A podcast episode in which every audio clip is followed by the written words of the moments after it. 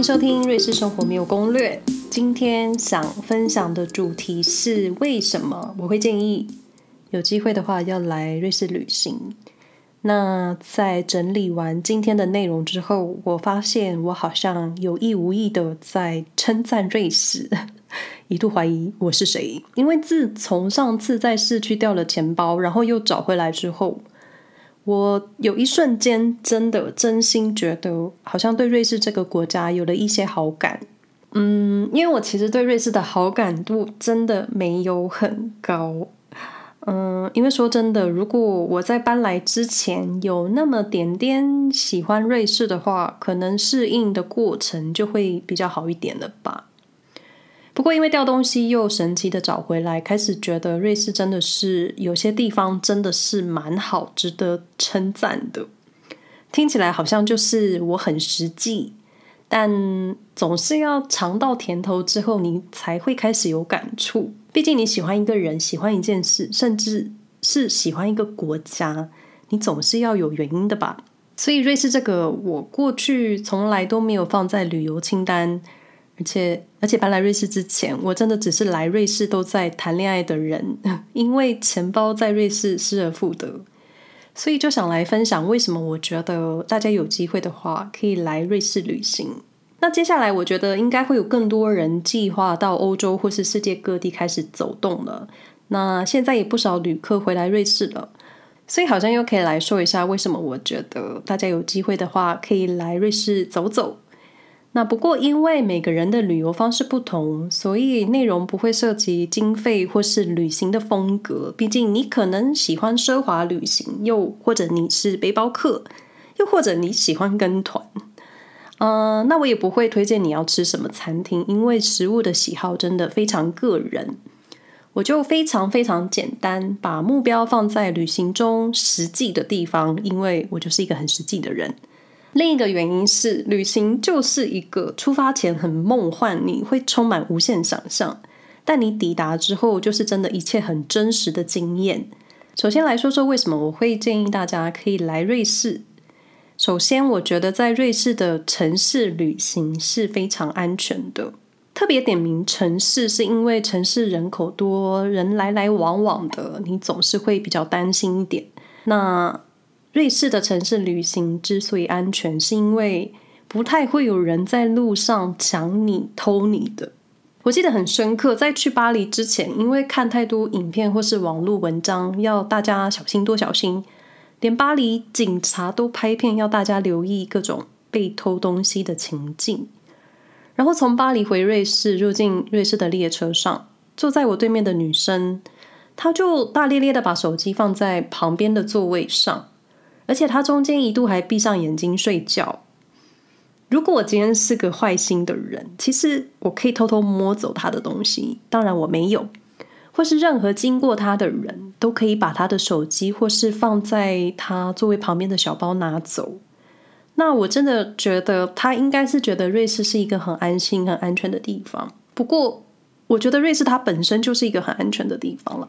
所以，就像如果你在餐厅用餐是一个人的话，你想离开座位去洗手间，你也可以跟隔壁桌的人打声招呼，请他帮忙看东西，他也不会拿走你的东西。而且，就算基本上你是默默离开的，东西也不太可能就会被摸走。我目前是没有听过身边有人在瑞士餐厅或是在路上被偷东西或被抢的。当然，如果你出没一些可能人比较多、比较拥挤、可能人口的成分比较复杂的地方，像是夜店或是酒吧之类的，或是你深夜自己在路上散步，嗯，我觉得这个几率旅客应该比较低吧。就是虽然我说很安全，但也是要看你是怎么旅行、怎么行走的。就总的来说，我觉得瑞士的城市旅行相较其他国家是比较安全的。那不过最近一些大的城市的车站会有一些向你乞讨的人。那如果你觉得不知道该怎么做的话，就建议你，嗯、经过的时候就速速离开就好了。那在异地旅行，我觉得另外一个最重要的就是移动。旅行就是你会规划时间行程，因为分分秒秒都很重要。你一定也会想要把想去的地方都看透透。所以在瑞士最重要的移动，瑞士的交通工具是不会让你太焦虑的。你很难遇上班车误点，或是很难遇上罢工。如果你遇上误点，在瑞士可能还是一种奇景。那当然，晚个一两分钟的误点，应该都还能接受吧。而且，瑞士国铁系统 SBB 的 App，他们提供乘客转车换车的时间都不会需要太匆忙。所以在瑞士移动，我觉得是很方便的。如果你会焦虑，唯一的原因就是你知道列车他们百分之九十九都会准时。会焦虑的就是你这一位乘客也需要准时。那瑞士境内交通另一个最棒的事情就是，境内所有的交通公司你都可以透过 SBB 的 App 买票，你不会需要因为不同的铁路公司或是列车公司就要换一个购票系统。那境内所有的交通工具，甚至你想搭船，这些跨公司的票务烦恼都没有。真的，你只要跟列车班车一样准时到达月台就好了。不过这边要提醒大家的就是，如果你想要从瑞士出发到其他国家旅行的话，那如果你是想要搭火车旅行的话，你的票就必须要到瑞士的车站售票窗口去买跨国境的火车票。因为 SBB 的 App 只能提供你时刻表，但是无法买跨境的火车票，这点还要留意哦。另一个我会建议你们来瑞士的就是，我觉得任何时间点到瑞士，你都会有一些事情可以做。你就会说，哎，你不是一直都吵着说瑞士好山好水好无聊吗？对啦，这是住在这里的人才会说的话。那你来旅行跟来定居是完全不一样的感受风格。那来瑞士旅行的话，就什么都新鲜，什么都好玩呢、啊。那住在这里就是看你是什么心态啦。我个人觉得，任何时间点到瑞士都会有一些事情可以做，而且瑞士是一个很适合个人旅行、自助旅行或是亲子旅行的地方，而且所有的活动都很适合这些族群。好比说，一二月可能很冷下雪，那你喜欢滑雪运动的朋友可以上山滑雪；你不滑雪，你也可以看雪景。那三四月的话，开始慢慢春天了，就有一些迎接春天的庆典可以参加，像是苏黎世，苏黎世市区四月还有诈选人的活动。五六月的话，天气开始慢慢好转，而且这个时候很适合在城市里漫步，尤其这个时候的树跟花都开始绽放了，所以你会有很多自然的颜色可以看。七八月就是夏季爆发，你会有最长的白天。我觉得这时候来瑞士，你会觉得睡觉时间好像变得很短，因为天很快就亮了。而且夏天你可以在湖里游泳，可以去晒那个不会让你觉得很很难受的太阳。瑞士的湖水又特别干净，我觉得大概是少数你会愿意在水里、河里游泳的地方。哎呀，瑞士夏天就是充满各种户外活动，你一定找得到你想做的事。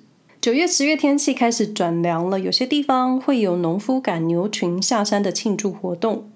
因为天开始变冷了，牛羊们也需要回到农舍过冬。那秋季的时候也是博物馆跟电影节的开始。因为天气凉了，夏季活动慢慢变少，所以活动们会开始从户外走进室内。尤其瑞士大大小小的博物馆真的很多。而且你要想一下，维持一个博物馆的运作，那些人力、经费还有展品的维护，我觉得在我看来，他们投入博物馆的资金真的是很高。而且你可以在这里看到莫内、毕卡索、梵谷这些过去只能在美术课本或是书上才能看到的原作，搞不好你还可以看到更多。就我经常就是在看展览的时候被作品电到，突然发现我对博物馆的感受好像蛮高的。下一集来做博物馆介绍好了。那十一月、十二月冬天就是开始迎接圣诞节的节奏。你说十一月、十一月就圣诞节了吗？我跟你说，欧洲人很重视圣诞。十一月就会开始有节庆的气息，而且多数的城市会开始点灯，许多家庭也会有自己的灯饰。那路上的商店都在卖节庆的东西，还有热红酒可以喝。所以在瑞士冬季的夜晚，你就会特别有那种欧洲冬天的气息。那当然，除了四季的活动，每个城市小镇都会有属于自己的市政活动。好比固定的周末市集。那当然，很多时候我会听说瑞士适合喜欢大自然的人。啊，毕竟瑞士的强项就是那些自然风景，还有高山。总之，任何时间点到瑞士，你都会有些事情可以做，就看你想做什么。另一个为什么要来瑞士旅行？我觉得主要就是瑞士真的自然环境很好。那除了随便拍拍都是风景明信片之外，而且瑞士的空气真的好的没话说。那好比我举一个比较恶心的例子好了，就是我每天的鼻水它都是透明的，你就知道空气有多好。那当然你生病的话就是另外一回事了。就是瑞士的空气真的很好，而且瑞士的水真的很好喝。这一点我觉得在去其他国家之后，你再回来瑞士，水的品质立刻可以感受到差异。那当然环境好，另一个就是街道很干净。干净到你会专注在路边的一片纸屑或是一瓶宝特瓶，因为就是太干净了，所以你一眼就是容易先看到垃圾。而且环境好，你随时街拍自拍，背景都很干净，岂不是很好吗？那再来一个，我觉得来瑞士的理由是因为你可以深刻感受到异国文化。你会说你不是出国就有异国文化了吗？是没错。但你到了瑞士，你应该不会只停留在德语区，你可能到法语区、意大利语区，这几个语区就是你可以立刻感受到不同。这里的立刻就是文字、视觉上，还有你搭车的时候，从德语区跨到法语区，你就会开始听到法语广播。那当然，感受这件事情很主观，很难形容。这这，我只是分享我的感受啦。而且我明白，只要踏上欧洲，就是真的完完全全的异国。不过，瑞士之间的差异也很容易在你抵达各个城市之后，就会有立刻不同的感受。好比你到著名的城市卢森，除了第一个想到的是那个卡贝尔桥，不然就是卢森的水塔。那市中心的建筑画面跟苏黎世也很不一样。我记得有一区是现代建筑跟老房子都混在一起的同一区，感觉没有界限的感觉。那跟在苏黎世的话，你可能感受到这一区是老城区、老房子，那那一区就是现代的建筑高楼，就很不一样。我自己就觉得苏黎世好像有一点划分得很清楚，这一区是老城，这一区是现代办公室。那卢森就感觉很不一样。那再举一个另一个大城市巴塞尔斯达特。巴塞斯大就是处在法德瑞三个交界，所以这里的多元文化风格又跟其他城市很不同。又或者这个城市对于文化的接受度更高。那又如果你想感受传统的瑞士，你可以到瑞士邦州阿彭茨，它真的就是完全不一样，非常的传统瑞士。你可以看到瑞士的花朵刺绣，或是有机会看到穿传统服饰的人。当然，你可能初来乍到，看起来好像都一样。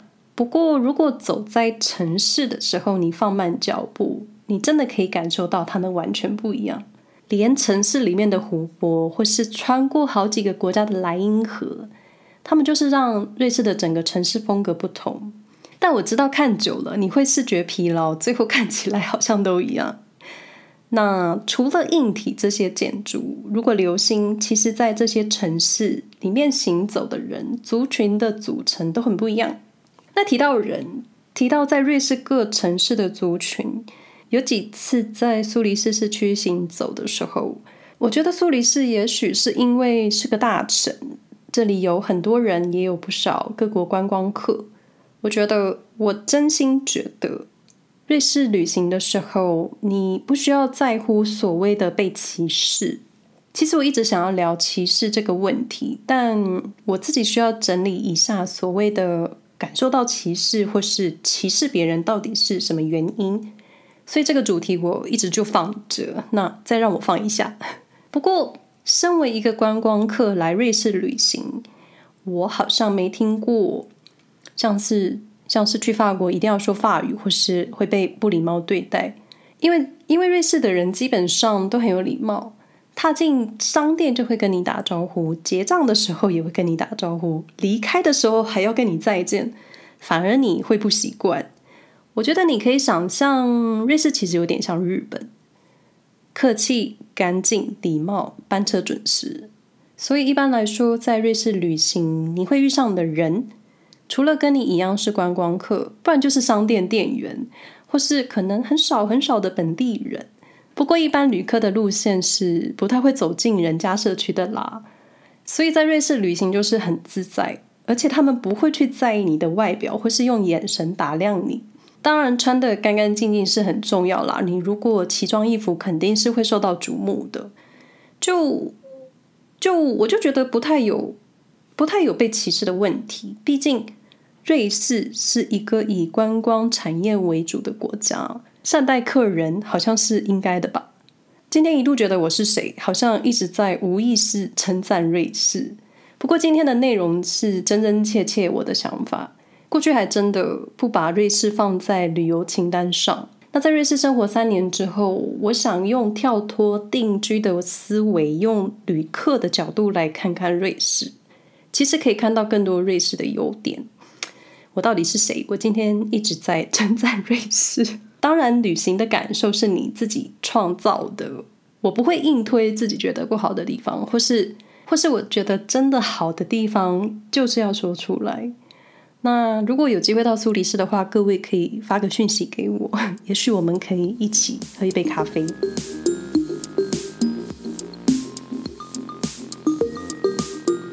瑞士生活没有攻略，是分享我这个住在欧洲三年的初阶住民，在瑞士这个中欧小国所经验的各种生活感受，好的、坏的、乱七八糟的，都代表我自己。毕竟我无法代表任何人，我只想代表我自己。